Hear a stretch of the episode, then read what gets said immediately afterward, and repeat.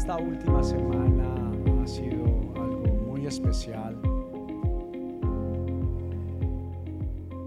Nosotros hace aproximadamente unos tres meses tomamos la decisión de, de parar por un mes los grupos evidencias para, como yo lo he llamado, un poco de afilar el hacha, pero especialmente tiene que ver que vinimos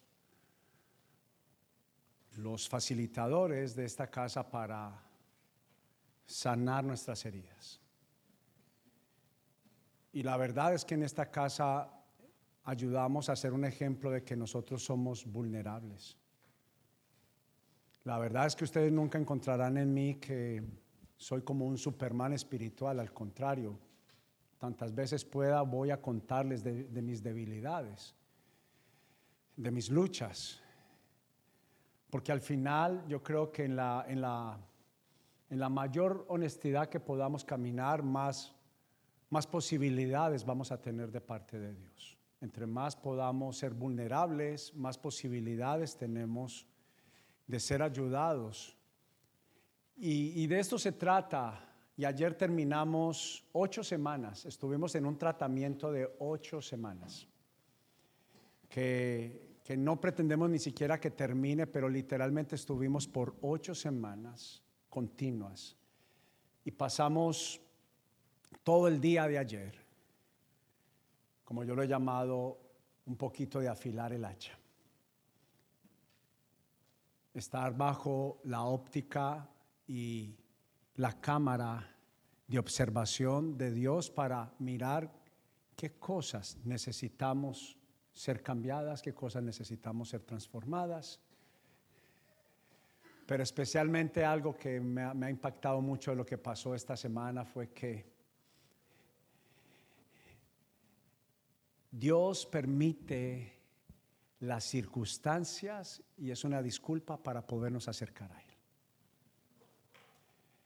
Si algo podemos confiar es que cuando estamos en medio de situaciones, mucha gente suelta el cristianismo por falsas expectativas.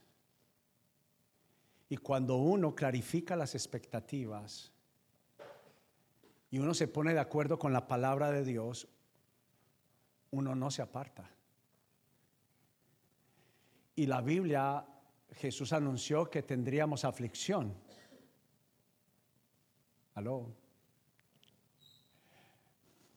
A mí no me gusta hacer la iglesia eh, lámpara y aladino. Frota la lámpara y ahí está, todos son buenas noticias.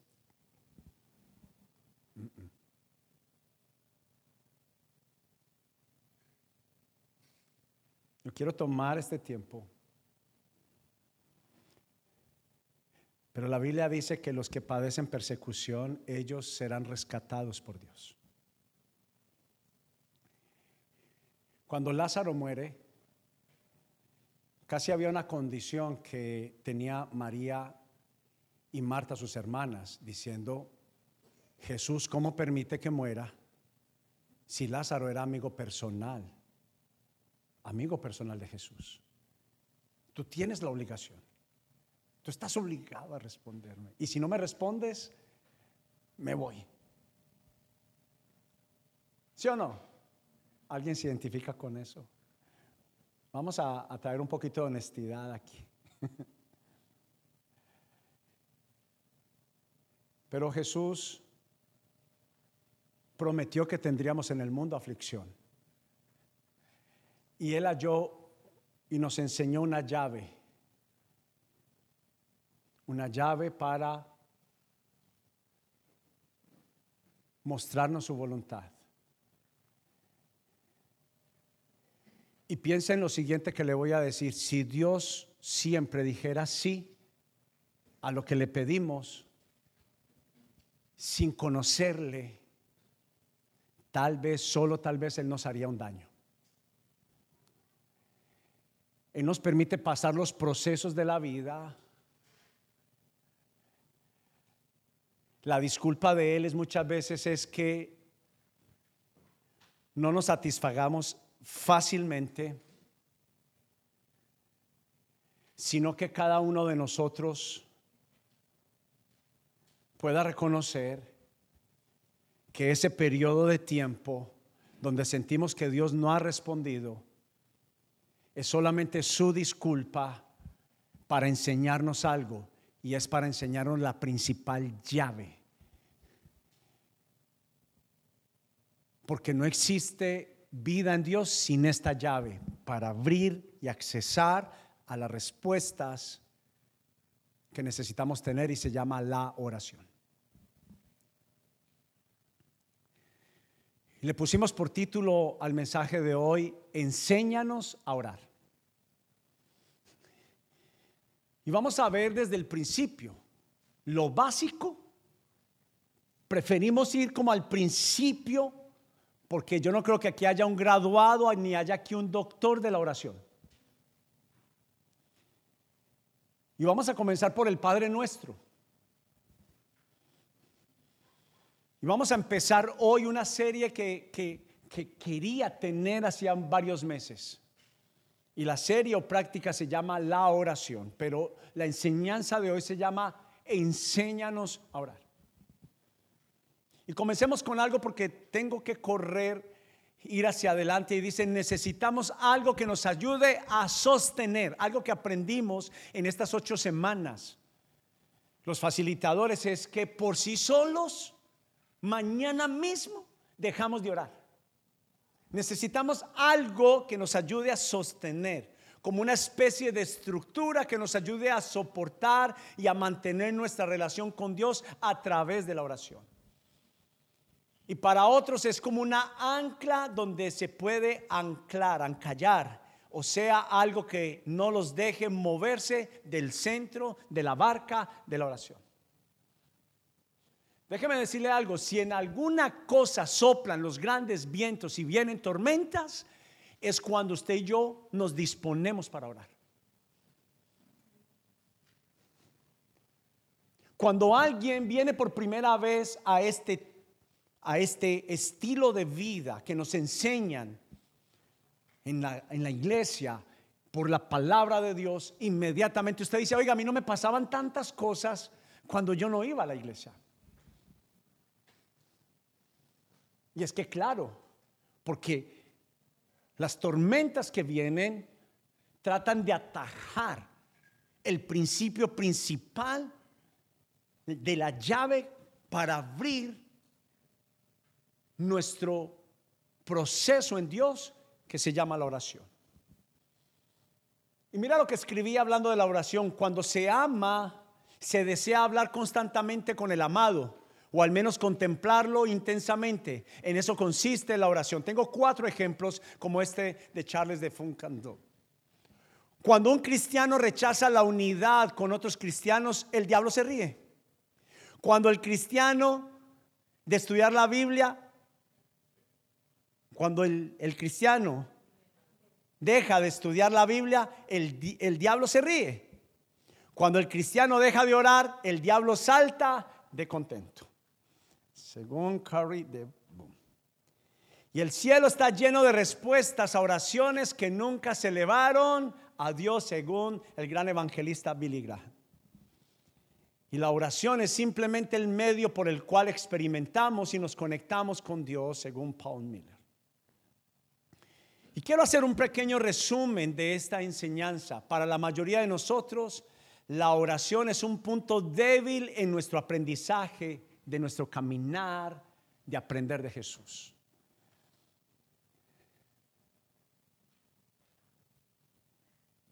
Y todo comienza con un reconocer. Y quiero pedirle que nadie se sienta avergonzado. Yo voy a levantar la mano con usted. Pero comienza con un proceso de reconocer. ¿Cuántos sienten que son débiles a la hora de orar? Levante su mano.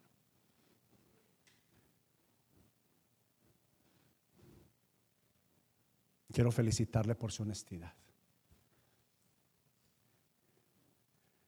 Es un inicio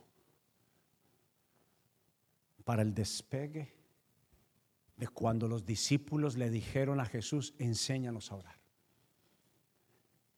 Y para nosotros es importante que en esta casa nosotros seamos vulnerables. Y quiero que vaya conmigo, si es tan amable, a San Lucas capítulo 11. Lucas capítulo 11.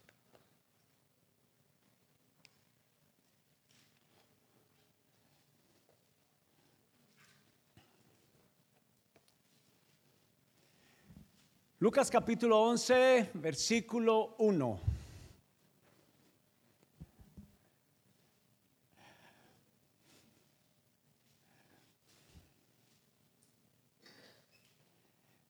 Dice la palabra de Dios.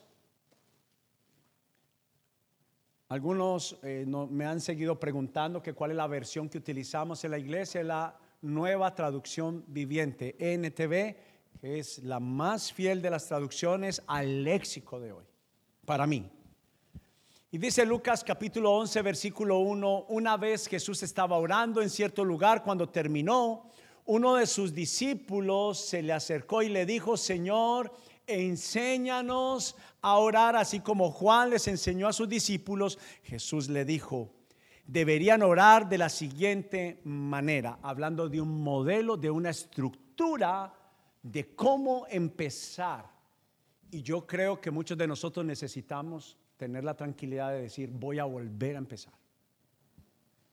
Y dice así, Padre, que siempre sea santificado tu nombre, que tu reino venga pronto, danos cada día el alimento que necesitamos y perdona nuestros pecados, así como nosotros perdonamos a los que pecan contra nosotros y no permitas que cedamos ante la tentación. Mire para acá, por favor. Vamos a empezar este proceso de casi dos meses de la serie La oración. Una conversación con Dios. Y el primer punto que quisiera decir es, para Jesús la oración era una parte central de su relación con el Padre. Era algo que hacía parte de su día a día en su rutina diaria. Incluso cuando estaba demasiado ocupado se quedaba toda la noche orando porque la oración era más importante que dormir. Jesús muchas veces ya iba a descansar y entendía que afilar el hacha, el hacha de la oración, era lo que hacía conocer, revelar la intención y el corazón del Padre. Muchos de nosotros nos debatimos en las decisiones que tenemos que tomar.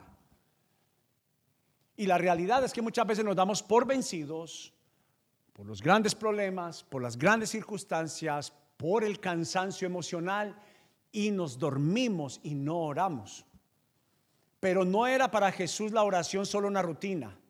En verdad disfrutaba estar con el Padre. Me gustaría traer un poquito de honestidad y quiero que lea esto conmigo en la pantalla.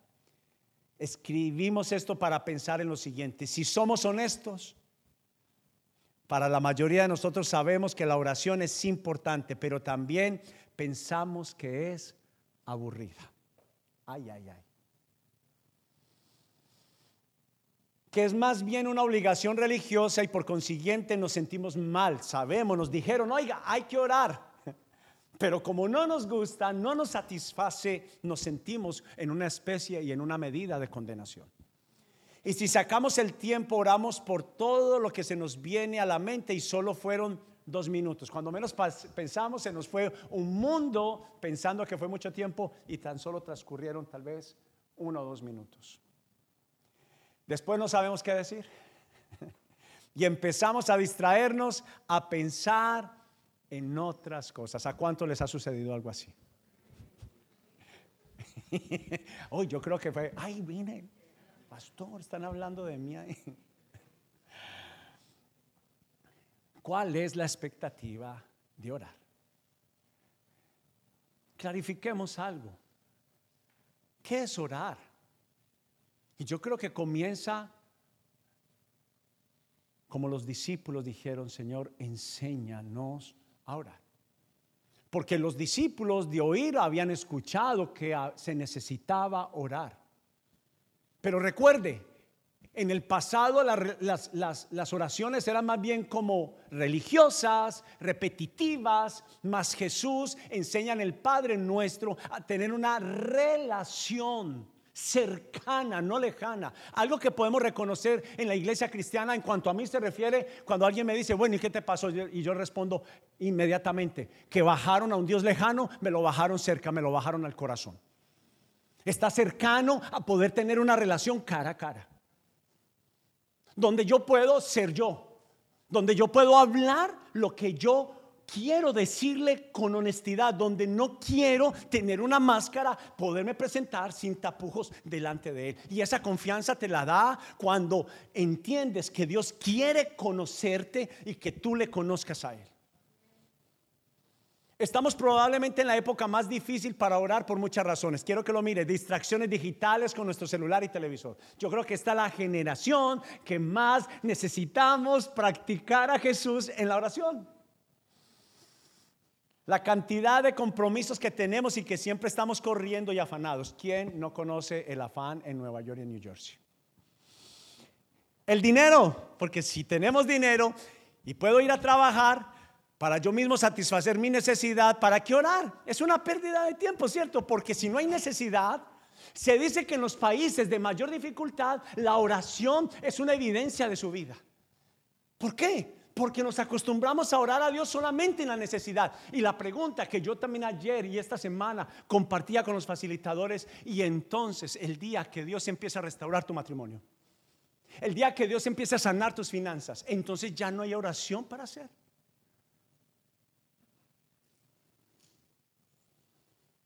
Y esto quiero también ser bastante claro hoy quiero hacerlo de una forma muy personal para cada uno de ustedes y es esto. Esto es lo que estoy queriendo decir. Para la mayoría de nosotros, la oración es un punto débil en nuestro aprendizaje a Jesús. Y para mí, en cuanto a mí se refiere, es la parte más débil de todo el cristianismo. Uh, recuerda que lo que estamos queriendo es una evaluación. Pero tenemos que encontrar una solución, porque la oración es probablemente más importante que cualquier otra cosa. Porque la lectura de la Biblia, el conocer la voluntad de Dios, el que Él responda a mis necesidades, comienza, deriva, inicia, nace de primero ver a Dios como lo que Él es, no como lo que Él da. Y esto se produce en la oración. La Biblia dice, no recibe porque no pide. Pero la Biblia también dice, pero pide mal. No recibe porque pide y pide mal. Aló. Es que para poder acercarme a Dios en oración necesito primeramente tener una primera intención, una primera expectativa, conocer a Dios y conocer su voluntad. Pero como oramos, lo que pensamos, lo que de solo lo que deseamos va en contra muchas veces de su voluntad. Entonces, la oración es una práctica, la siguiente, por favor. Pero como todas las prácticas tiene un fin, la práctica no es el fin. Escúcheme algo. Estamos en una serie, estamos ayudándote en los grupos evidencias, recibes la enseñanza y aprendes con las guías a practicar los miércoles. Pero en este caso, la oración, el fin, el objetivo no es solamente como tal la esencia que sea practicar. Voy hacia allá. Orar no es el propósito de orar. El propósito es tener una relación con Dios, conocer a Dios. Y por ejemplo, entre las cosas que cuando estoy con el deseo de conocer a Dios, ese deseo me va a decir que a veces cuando Él diga no, es el no que necesito. Aló. Es como muchas veces yo he dicho, es como cuando vamos a pedir la visa. Y como solo nos preparamos para un sí, condicionamos a Dios, lo presionamos. No conocemos que a veces Él tiene un no y es para nuestro bien. Y la Biblia, y yo le pido y le aconsejo a familiares y a gente que está queriendo venir a los Estados Unidos, también prepárate para un no. Y no te va a dar tan duro como cuando dos esposos salen a una cita y en la cita tienen una conversación. Y el conversar es una forma de arte que toma práctica. Y el propósito de hablar con un esposo, una esposa, no es solo hablar, sino para conectar y conocer a mi esposa, aunque duermo con ella, no necesariamente la conozco. Se han hecho algunos, yo no sé, dinámicas donde se hacen preguntas de gustos. ¿Está preparado? ¿Se siente listo para conocer todos los gustos? Y no solamente a los esposos, le hago una pregunta. ¿Conocemos los gustos de nuestros hijos? Hijos, ¿conocemos los gustos de nuestros padres? La oración es igual. Necesitamos conocer a Dios no en la superficie, sino en lo profundo. ¿Qué quiere Dios en verdad para ti? Aló. Cuando nos movemos geográficamente, nos movemos por un afán y una necesidad. Pero Dios geográficamente se mueve bajo su voluntad. Dios desea lo mejor para cada uno de nosotros. Y de la misma manera la oración es una práctica y toma tiempo y el propósito es vivir con Dios y vivir para Dios. Así que tenemos que aprender a orar y no hay un mejor profesor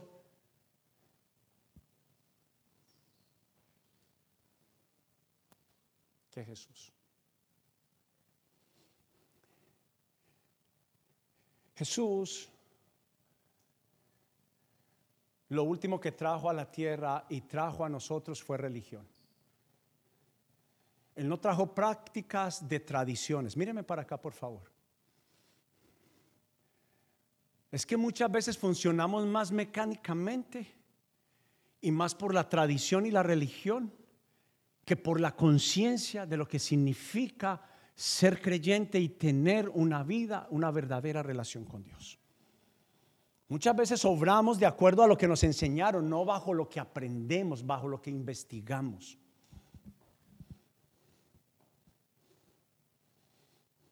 Y necesitamos entender que para Jesús hay cuatro cosas que Él nos quiere enseñar y nos quiere anunciar en este día. Número uno, bienaventurados son aquellos que escriben para estudiar en la semana. Estoy solo jugando. Es una buena práctica. Número uno, Dios es tu Padre. Y la primera parte del Padre nuestro dice, Padre. Y fue lo que molestó a mucha gente en su tiempo. A la gente le molestaba, ¿sabe por qué? Porque los religiosos oraban, pero tenían una relación distante. Entonces, cuando escucha a Jesús, ellos entienden que cuando llama a Dios Padre, hablaba de cercanía. Y eso les molestó porque Jesús tenía cercanía. Ellos tenían envidia de la relación, de la clase de oración que Jesús tenía con el Padre.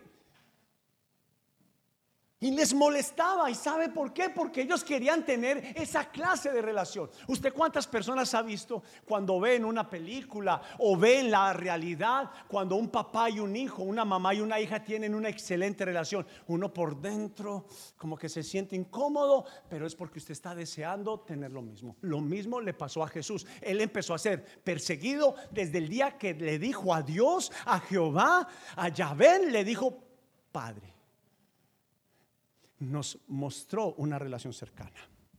Y la primera palabra que Jesús utiliza al orar es Padre, papá.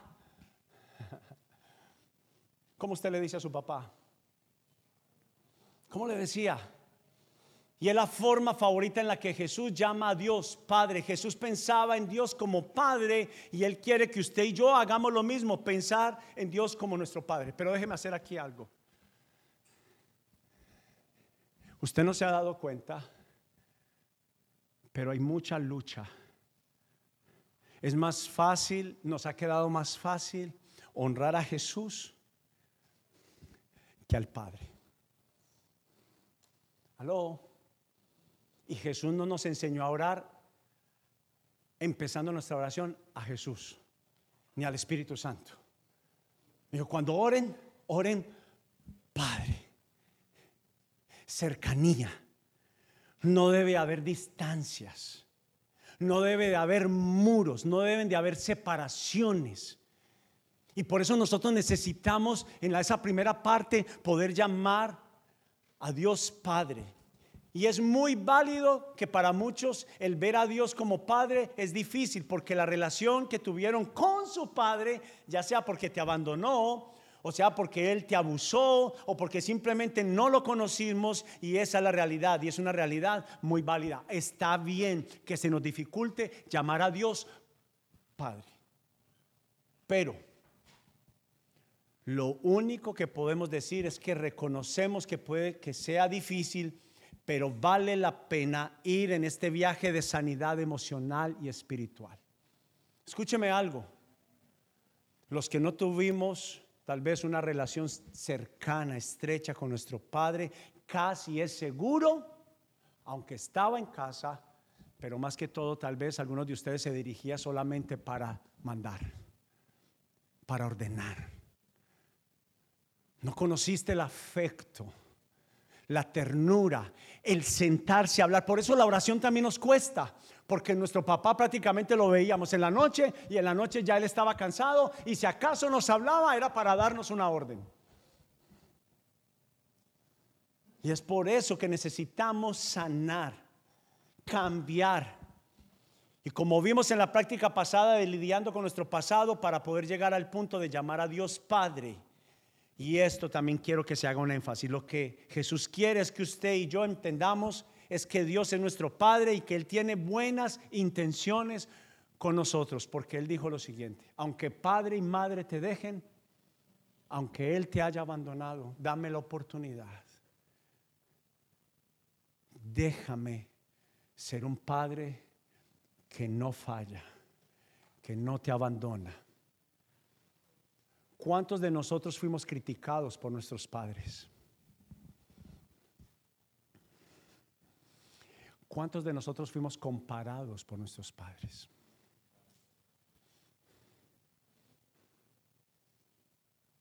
¿Y cuántos de nosotros a través de acciones como esas nos separamos del corazón? Estaba cerca, en casa, pero no teníamos esa relación. Es por eso que la oración va a ser lo más sanador que alguien haya podido tener en toda su vida. Porque va a ser revolucionada, cambiada la manera de nosotros relacionarnos. Yo vengo diciendo algunas semanas, si yo tengo una buena relación con Dios, tendré una buena y mejor relación con otras personas. Pero si yo no tengo una buena relación con el Dios que creó las relaciones, no voy a tener buenas relaciones con otras personas. déjeme quedarme aquí un segundito. Cuando Dios perdona mis ofensas, que ya vamos para esa parte, yo conozco a un Dios perdonador y sanador. Cuando conozco esa visión, esa, esa, esa, esa, esa forma entonces a la hora de actuar y de practicar, tengo un escenario diferente al que me enseñaron, como el que existía en la ley. Jesús casi es apedrado el día que él dice, ojo con aquellos que pagan mal por mal. Más bien, él invitó, si alguien te pega en una mejilla, ¿qué dijo él?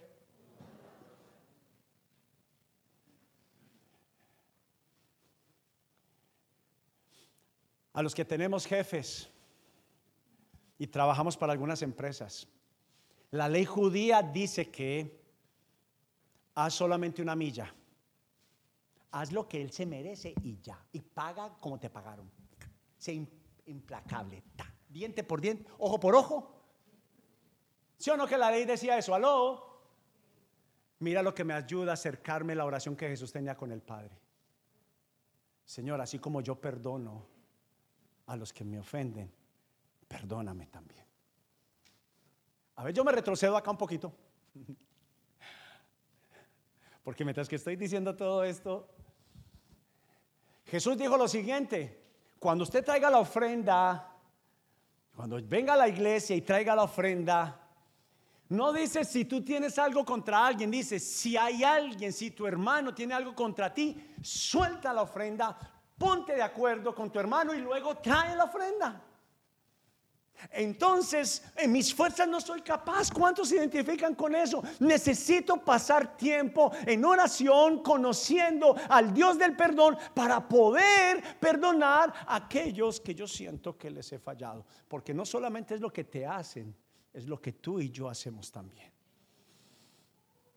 Número dos, número uno, Dios es tu Padre. Número dos, Dios está tan cerca como el aire que sientes. ¿Qué dijo en el Padre nuestro? Padre nuestro que estás en dónde? Y la mejor forma de entender y tener confianza, escúcheme, fe es confianza. Y cuando no tengo confianza, dudo.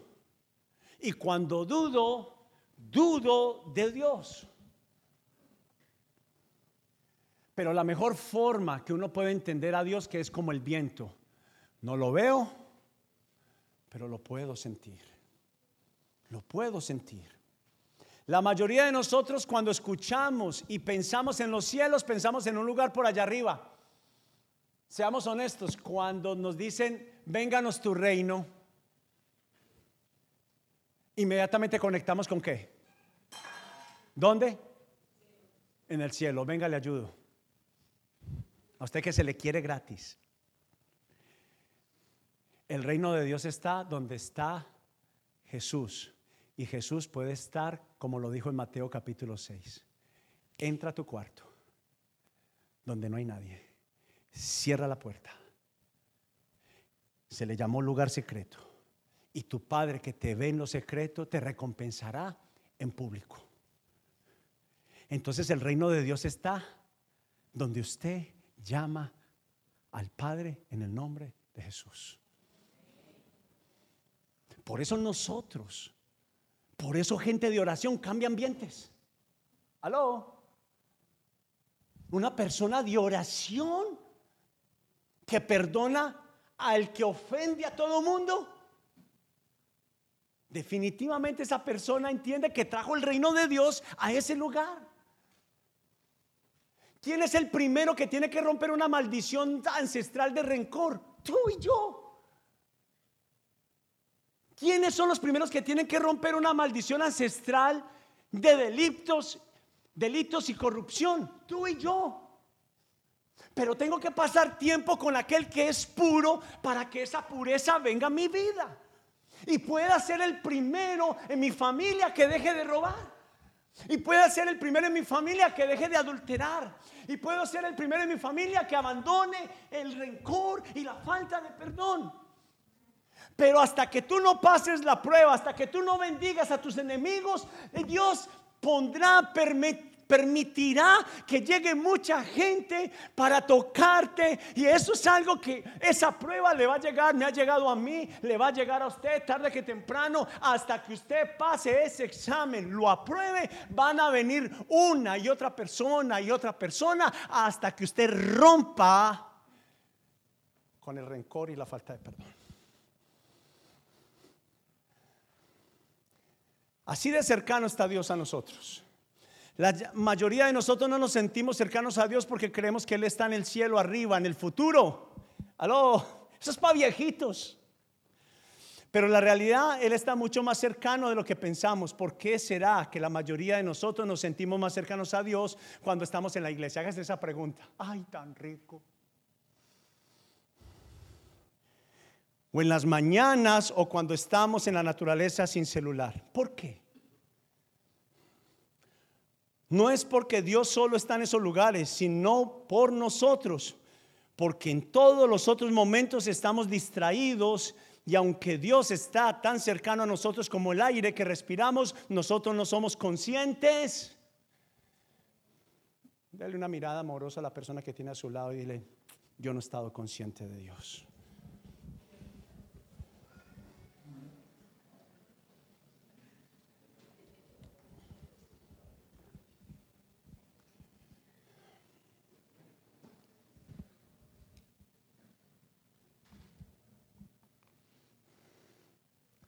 Una persona que pasa tiempo con Jesús sabe que Él no menosprecia edades. Aló. Una persona que pasa tiempo con Jesús sabe y entiende que Él no menosprecia estatus económicos, sociales. Jesús estuvo con el rico, estuvo con el pobre, estuvo con el pecador, estuvo con el limpio de corazón.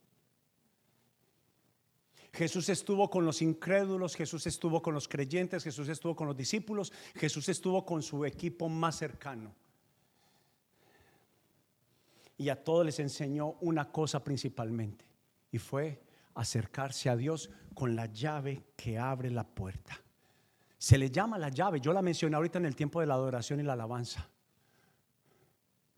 ¿Alguien sabe? ¿Usted estuvo en la alabanza? Ah, llegaron tarde,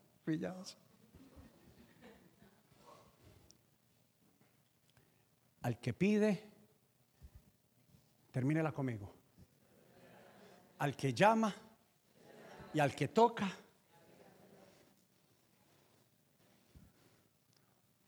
Padre nuestro que estás en los cielos, santificado sea tu nombre. Vénganos tu reino. Hágase tu voluntad en los cielos como aquí en la tierra. Y el pan nuestro, validación de un modelo de oración.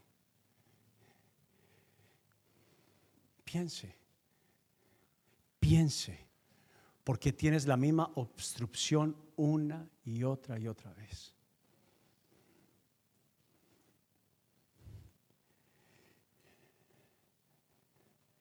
Número tres, el objetivo principal de la oración es el disfrutar de forma agradable, agradecida y adorando la compañía del Padre. ¿Qué significa santificado sea tu nombre? Habla de satisfacción.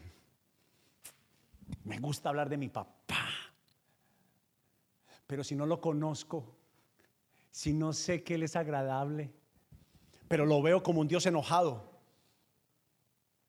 ¿Cuántos saben que creemos en Dios? La imagen que tenemos son pelos blancos, barba blanca hasta el piso y con una cara enojado, con un palo en la mano.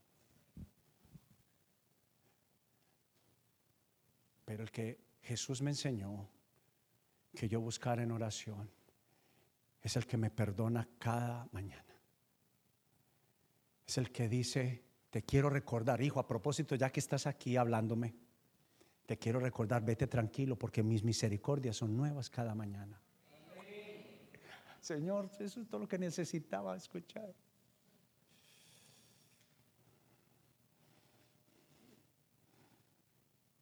Señor, tú me traes satisfacción.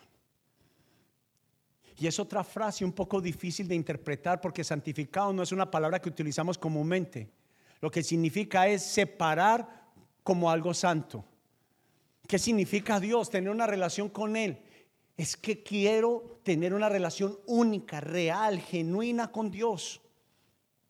Y la palabra santo no significa ser perfecto que en parte sí lo es, Dios es perfecto, pero también significa ser único, separado. Eres el único Dios, el único que perdona, el único que verdaderamente me conoce. Eres tú y tú mereces que yo te llame santo, mereces la gloria porque tú verdaderamente me conoces. Y es por eso que cuando sí, escuche y lo puse allí en negrilla, subrayado, si sacamos el tiempo para orar, ya sea por un par de minutos y bajamos el ritmo de nuestra vida que experimentamos, por lo general experimentaremos amor, gozo y paz. Pero déjeme hacer algo acá para ir al último punto y orar. La velocidad es enemiga de la oración. Jesús dijo en Mateo, en la misma parte del Padre Nuestro, mire para acá, Él dijo, no usen vanas repeticiones. ¿Sí o no? Esto tal vez para algunos de ustedes va a ser una, una batalla acá porque venimos con tradiciones, con esquemas que nos enseñaron pero la oración y el modelo del Padre nuestro es una apertura del corazón para tener una relación genuina con Dios. Y Jesús está diciendo que el propósito principal de la oración no es pedir cosas, que no está mal. Escuchen, no está mal, pero no es el propósito principal, sino que el propósito principal de la oración es estar con el Padre y experimentar, disfrutarlo.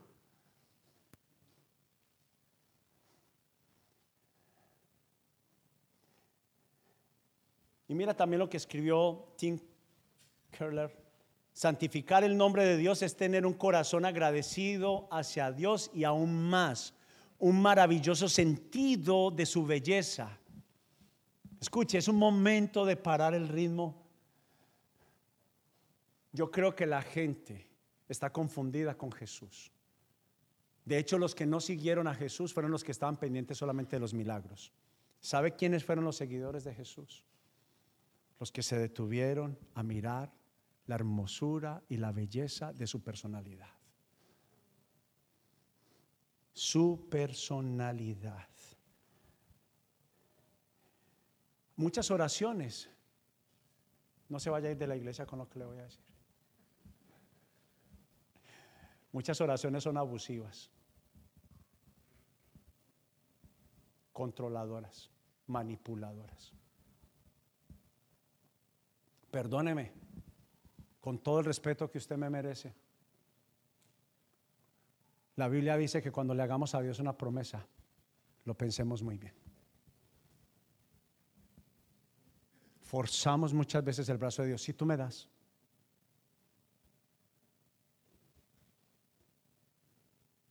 no se trata de lo que Dios te da, se trata de lo que Dios es. La Biblia dice Elige el reino de Dios para tu vida y las demás cosas serán añadidas.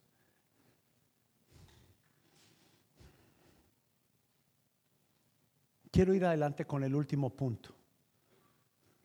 Tus oraciones en realidad se hacen una diferencia y es la parte que dice que venga tu reino. ¿Cuántos sean honestos? ¿Cuántos hombres tienen su silla única en el comedor de su casa. Ninguno hay de máquina. Levántela, papito, hágale. Aquí somos honestos. Levántela. Está la silla del papá.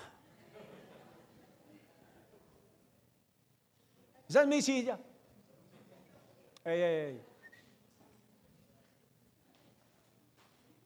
Su liderazgo no es una silla, es donde se sienta el líder. Eso les gustó aquí algunos, aleluya.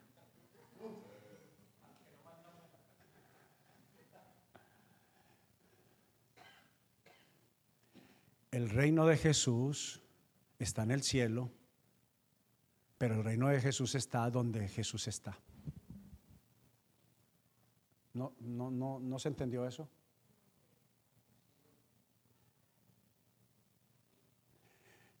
Vamos a poner un ejemplo. En su casa hay mucha contención, mucha, mucha.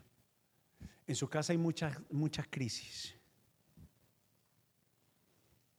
La Biblia dice que el reino de Dios es justicia, paz y gozo. Es una manifestación de la justicia, de la paz y del gozo. Entonces, donde está el líder, no deja de serlo donde quiera que esté, ¿sí o no? El reino de los cielos tiene un rey. Aló, tiene un rey. Cuando pasa la reina Isabel, cuando ella se trasladaba hasta Escocia o hasta Australia, ¿qué pasaba? El reino se queda, el palacio se quedaba en Inglaterra, pero el movimiento del reinado venía con ella. Cuando el presidente Biden sale de los Estados Unidos, deja de ser presidente o sigue siendo el presidente donde de los Estados Unidos donde él quiera que vaya, de la nación más poderosa de la tierra. Lo mismo sucede cuando usted tiene una conversación con el rey, su reino se manifiesta en el lugar de conflicto y todo cambia. Todo cambia. Por eso la oración es la llave. Jesús está diciendo que en una de las maneras o la manera principal en la que el reino de Dios viene a la tierra es por medio de la oración. ¿Sabe qué, ¿Sabe qué estoy buscando y el objetivo? Cinco minutos para terminar.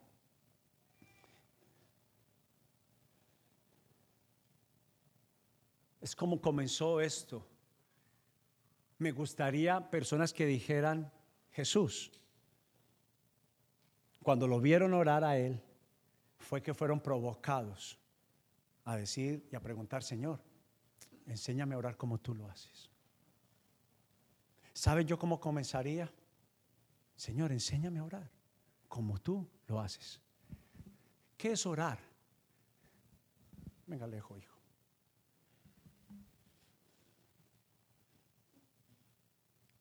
Es una oración cara a cara, donde nadie, eso fue lo que hizo Jesús, bajar a la tierra para que la gente no viera a Dios a una distancia, sino que lo viera tan cercano. ¿Y qué es la palabra de Dios? Nosotros pensamos que es el libro, pero la palabra de Dios son los labios pronunciados de Dios, pronunciados a mi vida. Por eso yo decía que es más fácil creer en Jesús, porque Él fue el que vino en carne a la tierra. Cuando hablamos del Padre nos cuesta mucho y por eso, por consiguiente, tener esa relación cara a cara es muy difícil. Es muy difícil. Escuche, otra cosa donde nos detenemos es porque sabemos que nadie vive que haya visto a Dios, ¿sí o no? ¿Sí? ¿Quién ha visto a Dios? Yo vi a Dios. Jesús dijo las siguientes palabras.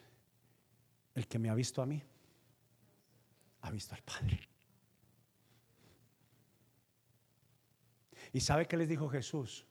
Ya ustedes no necesitan que yo les enseñe del Padre, porque ahora el Padre se quiere revelar directamente a sus corazones. Gracias, Ale. Un aplauso para el actor aquí.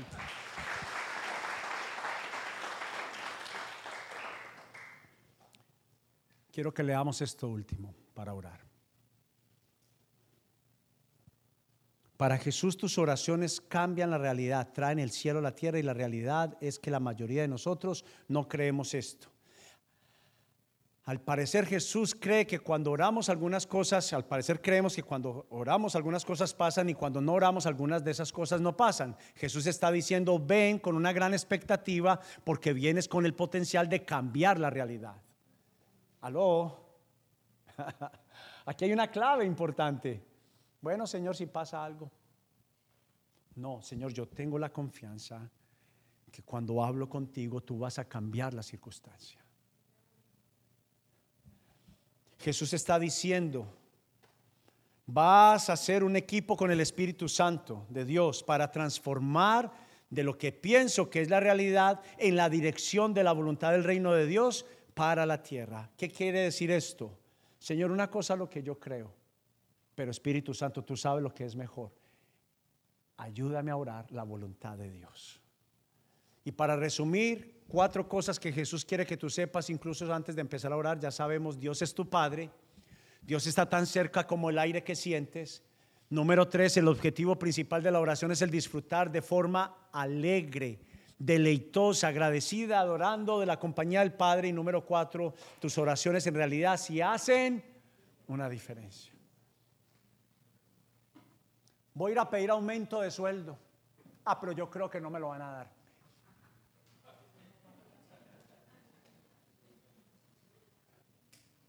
Necesito aumento de sueldo. Voy a hablar con el jefe. Ah, pero seguramente amaneció otra vez enojado. Es lo mismo cuando, cuando vamos a orar a...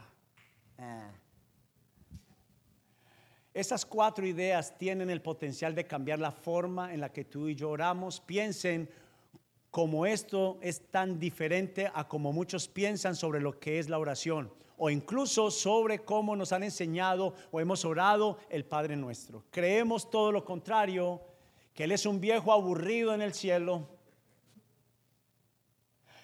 y que el orar es aburrido y prefiero estar en mi celular. Si nosotros supiéramos, entendiéramos que Dios se disfruta y es, que es mejor que el celular, pasaríamos más tiempo con Él. Si usted pasa más tiempo en lo que pasa es porque lo que le gusta hacer. Sí, estamos honestos todos. Mis oraciones no hacen ninguna diferencia de todas formas y si es lo que tú piensas, nunca vas a querer orar y nunca, te prometo, por lo menos no te vas a mantener en oración. Por eso comencé diciendo se necesita una estructura. Aprendimos los facilitadores.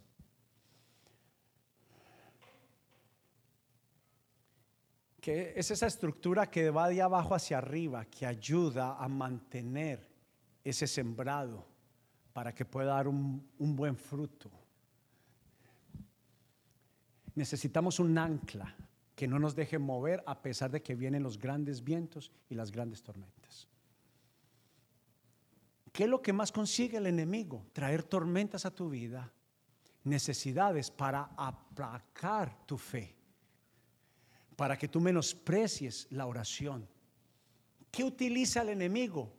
Conflictos laborales, conflictos familiares, conflictos emocionales, conflictos económicos. ¿Para qué? Para atrapar tu fe. Déjame terminar diciendo lo siguiente.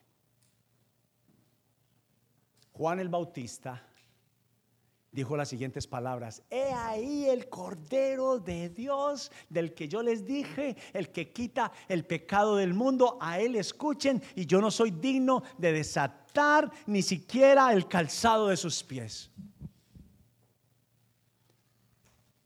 Pero cuando Juan el Bautista estaba encarcelado, le manda con sus discípulos a preguntar, díganle a Jesús que si Él es o esperamos a otro.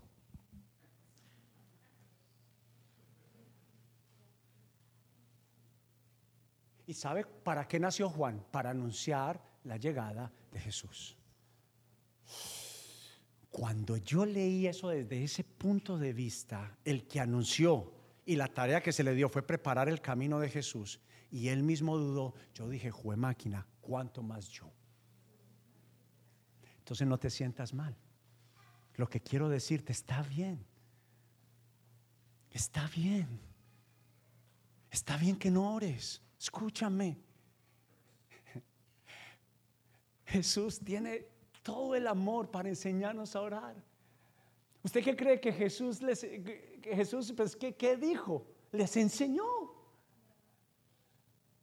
No le dijo, "Vea, no ha aprendido pues." ¿Cuántas veces me ha escuchado orar a mí? No ha aprendido. No, ese no es Jesús. Y eso fue lo que vino a mostrarnos. Y el Padre nuestro no es una liturgia para recitar. Escúcheme. Ya cumplí, Señor, ya oré el Padre nuestro. No, no. Sino un modelo a seguir. No es una oración para decir todos los días al pie de la letra sin ni siquiera saber lo que estamos diciendo, porque no está nuestro corazón conectado a esa oración. Dios quiere tu corazón en la oración. Así sea de un minuto, pero Él quiere tu corazón, tu mente, aquíétala hasta que te conecte tu corazón al corazón de Jesús. Y es un modelo, una guía sobre cómo sí podemos y debemos de orar. Dale un aplauso a la palabra de Dios. Espero haber pasado la prueba porque déjeme decirle algo. Jonathan, venga un segundo, por favor, hijo. Uf, estoy agotado para que se. Pero estaba hablando con David, nos reunimos semanalmente y estábamos debatiendo cuál sería la serie que debemos de hacer después de la, haber parado los grupos de evidencias. Tanto como supe que necesitábamos luchando con nuestro pasado, tanto sabía y me voy a atrever a lanzar algo que se los dije el viernes en la noche a los facilitadores. ¿Se acuerdan que los dije? Fue algo crudo, ácido. No se vaya a ir de la iglesia. Dice que no se va a ir. Pero tuve la convicción del Señor diciéndome, la mayoría de los hijos de casa evidencias no oran. Y está bien. La mayoría de los que asisten a la iglesia no. Me refiero a un estilo de vida. Me refiero a un deleite. Me refiero con todo el respeto que usted se merece.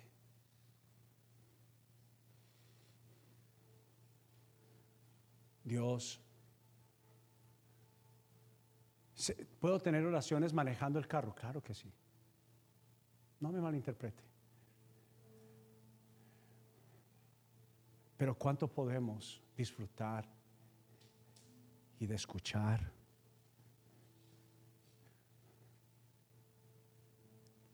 ¿Cuánto, cuán dignificante es de que le estamos prestando atención a Dios?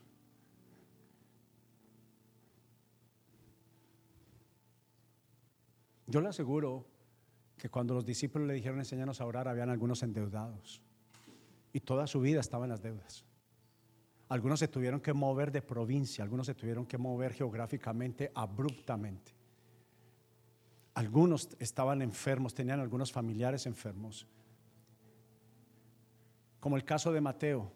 Para Mateo fue muy difícil, porque a Mateo lo odiaban los judíos porque era el recaudador impuestos abusivo. No los impuestos justos, los, era un abusivo. Y Jesús lo llamó a él para que fuera su discípulo.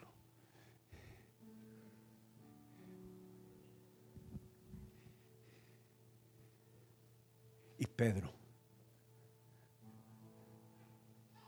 Pedro necesitó la ayuda de Jesús, restaurarlo. ¿Y sabe cuando Pedro vino al corazón de Jesús? Cuando Jesús le mostró quién él era. Y Jesús es la misericordia, es el perdón. Cuando le dijo a la mujer adúltera, ¿y dónde están los que te condenaban? Restauró a la mujer. Pero Jesús le dijo dos cosas más. Le dijo, yo tampoco. Dios no está para condenarte. Escucha, ¿qué esperas? Que Dios responda a una economía próspera. Para mí es la respuesta de que lo pongas a Él primero.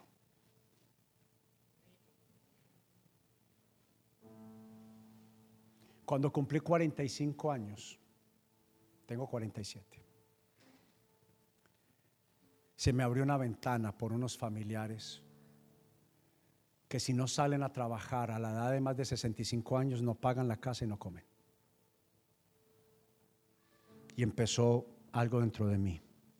Si a ti te place que yo llegue a los 60 y yo pueda tener una economía que no dependa solo, solo de trabajar, pero inmediatamente la empate con esto. Pero si es lo que tú quieres que a mí me pase, que se haga tu voluntad y no la mía.